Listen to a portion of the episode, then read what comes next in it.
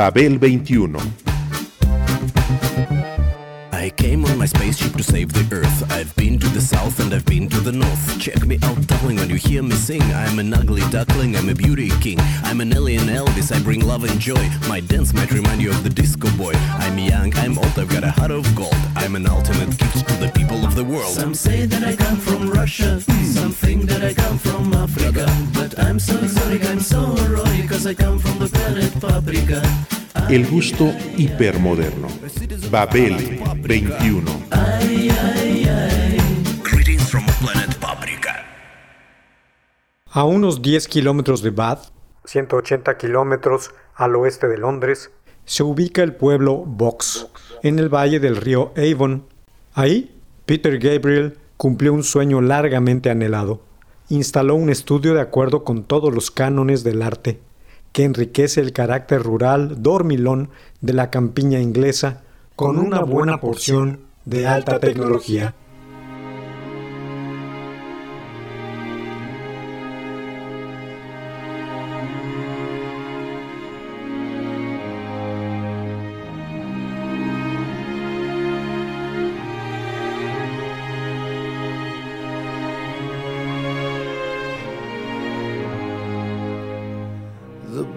Love is long and boring.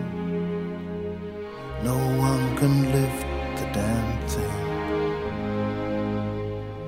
It's full of charts and facts and figures and instructions for dancing. Con este fin, modificó de cabo a rabo un viejo molino de box, una construcción maciza de los primeros años de la revolución industrial en Inglaterra. Tardó tres años en adaptar el molino. Lo terminó en 1989.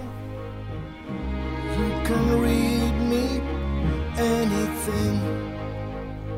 The book of love has music in it. In fact, that's where music comes from. Some of it's just transcendental. Some of it's just really dumb. But I,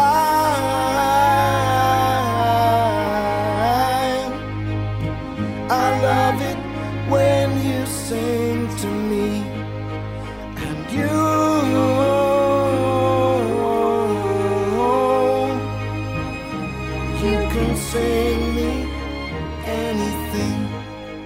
Gabriel no escatimó gastos para su nuevo estudio. Invirtió prácticamente todos los ingresos de su álbum Soul de 1986, es decir, unos 3 millones de libras, y tuvo que pedir un crédito por otros 2 millones de estas. Todo esto se le nota al Box Mill Studio, incluso por fuera.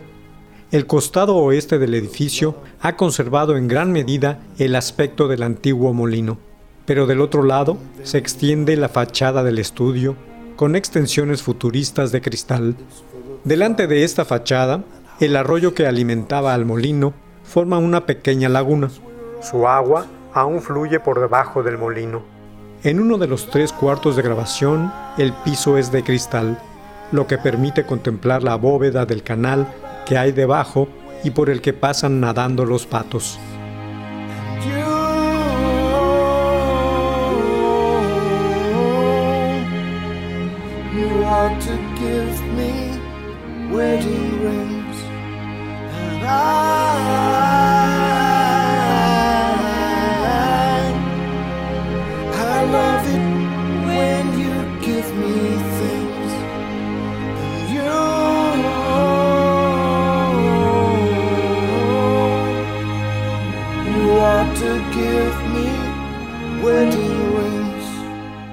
Gigantescos tubos de cerámica y concreto recorren las habitaciones y a veces recuerdan a columnas griegas en extrañas posiciones. Se trata de la calefacción. A Gabriel no le gustan los conductos de metal usuales para esta y el aire acondicionado porque supuestamente incrementan la cantidad de iones negativos en el aire y de esta manera desgastan las fuerzas humanas. La madera y otros materiales de origen natural marcan el carácter del estudio, provisto de lo mejor y más costoso en equipo, desde el tablero de mezcla digital hasta varias terminales de computadora con su respectivo software. Unos 15 empleados trabajaron en el inicio con Gabriel.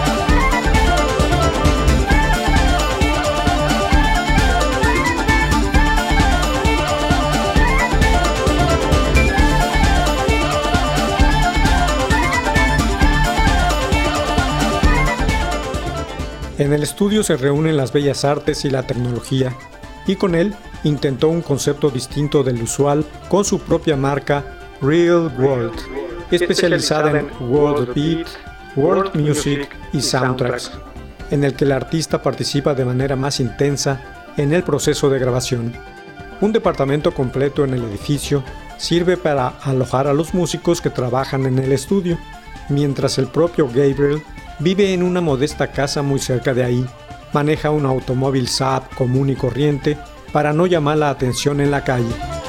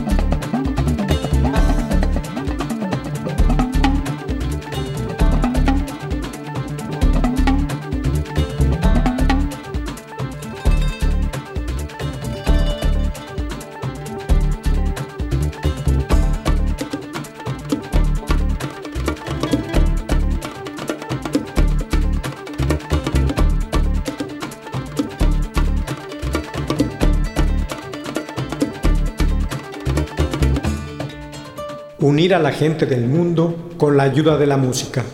Esa podría ser la definición de su trabajo. La música ofrece una maravillosa vía de acceso a otras culturas y Gabriel ya lo había entendido. En él surgió esta necesidad alrededor de 1976-1977. Una serie de cosas empezó a incrementar su interés por la música africana. Un día, mientras trataba de escuchar la radio, terminó oyendo una estación holandesa que emitía una música fascinante. Era el soundtrack de una película de Stanley Baker. Había una tradicional pieza coral africana llamada Sho Cholosa, hermosa y emotiva. Eso lo empujó a escuchar otras cosas.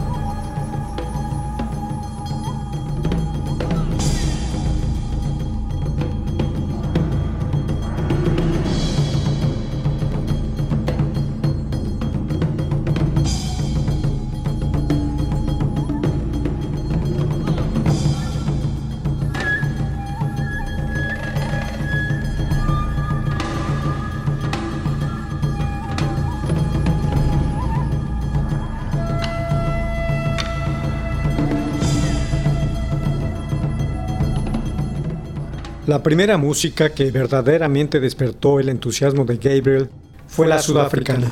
La de coro fue la que lo trajo inicialmente, interpretada por Lady Smith, Black Mambazo y otros, con su estrecha afinidad al gospel y esa combinación de sensualidad y espiritualidad que tienen. Después, cuando visitó Zimbabue, durante una gira con Amnistía Internacional, conoció otro aspecto de la música sudafricana, el, político orientado al baile, más de carácter social. Zimbabue posee una gran riqueza musical, desde Thomas Mapfumo hasta las docenas de grupos menos famosos que graban muy buenos sencillos.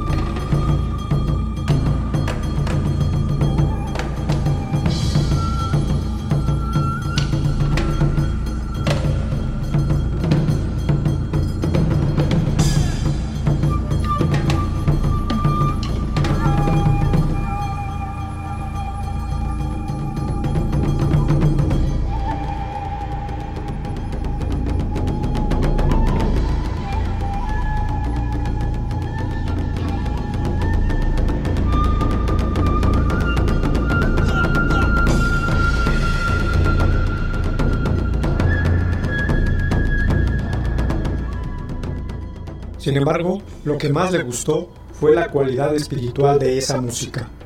Aún más que en Sudáfrica, dicha cualidad se encuentra en la música del África Occidental entera, y de ahí el país que mejor conoció fue Senegal. La razón por la que se interesó en su música fue porque es tan poderosa y tiene mucho que ver con la forma en que el canto, con un sentimiento intensamente espiritual, se combina con los ritmos. El canto tiene mayor capacidad de liberar el espíritu y el ritmo al cuerpo. La voz es un medio de comunicación muy fuerte y es tan directa que puede transmitir un sentimiento sin recurrir a las palabras.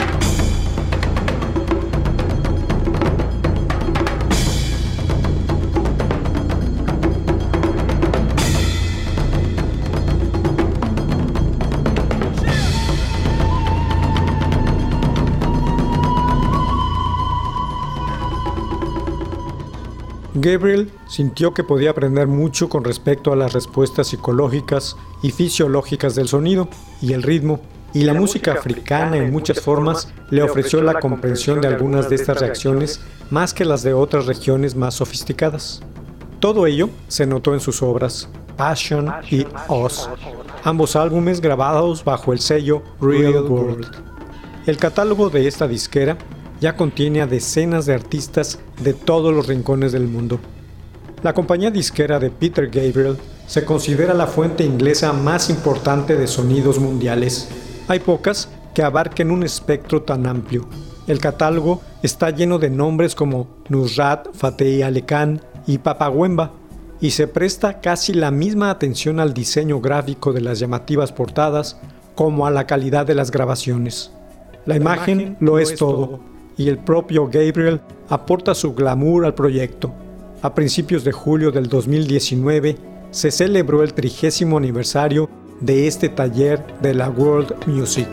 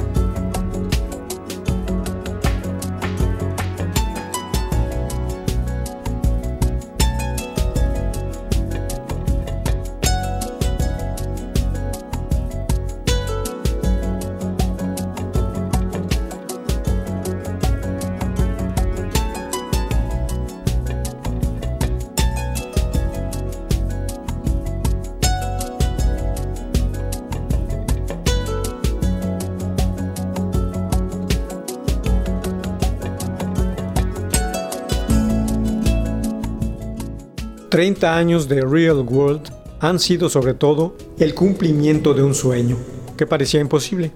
A principios de los 80, Gabriel contrajo tantas deudas con el primer World of Music and Dance Festival que sus excompañeros de Genesis le tuvieron que ayudar con un concierto especial.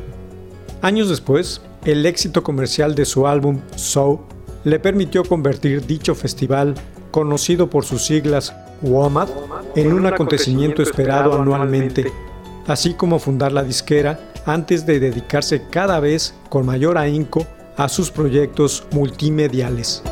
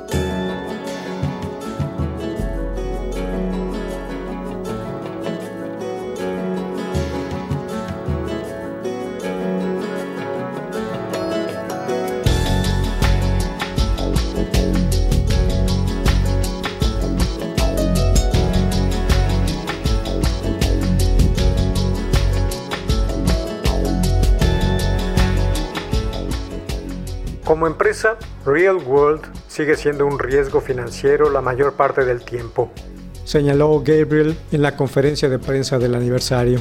Pero lo peor ya pasó. Amanda Jones, la label manager, por su parte, comentó con orgullo que al comienzo nuestra máxima expectativa era vender 2.000 ejemplares de un álbum. Sin embargo, el Afrocelt Sound System, grupo de nuestro catálogo, vendió 200.000. De acuerdo con Peter Gabriel, tal éxito demuestra que el género de la world music ya está aceptado. Ha dejado de ser un gueto. Simon Emerson comparte esa opinión. Él y sus afroceltas se han presentado en festivales de rock con un éxito sorprendente. La cultura rockera mainstream de Europa se abrió al material, sostiene, dimos un giro. También se notó a la postre en otros artistas como Jimmy Page, Robert Plant, Paul Simon, Gorillaz, etc.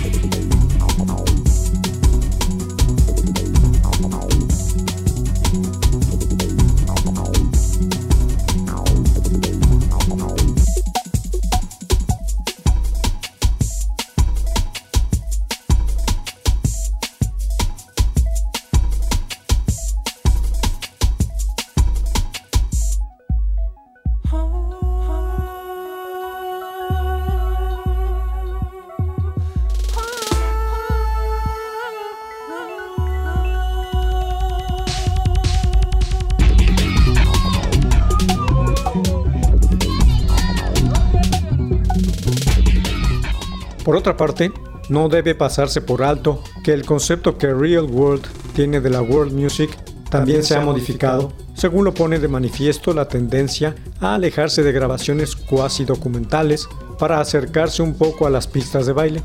Sin duda también es cuestión de las posibilidades de ventas. Mientras que al principio aún se colocaba el énfasis en la importación de estilos del exterior, entre tanto, el interés se ubicó cada vez más en la fusión. Este cambio de criterios lo señalaron las colaboraciones crossover cada vez más numerosas, como por ejemplo las de Michael Brook y Sam Mills, así como también los sistemas de sonido como Joy y los mencionados afroceltas.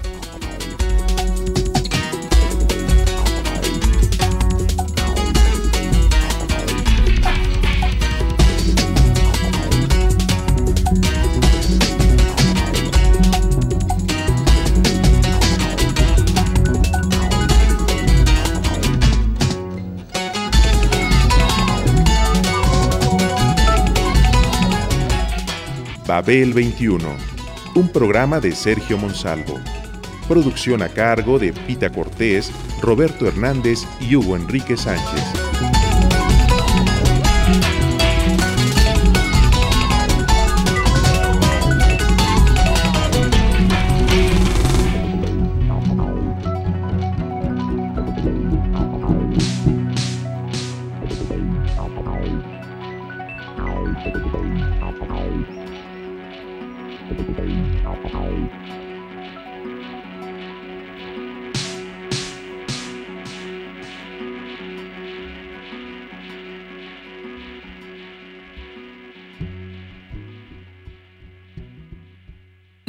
1060 AM, Radio Educación.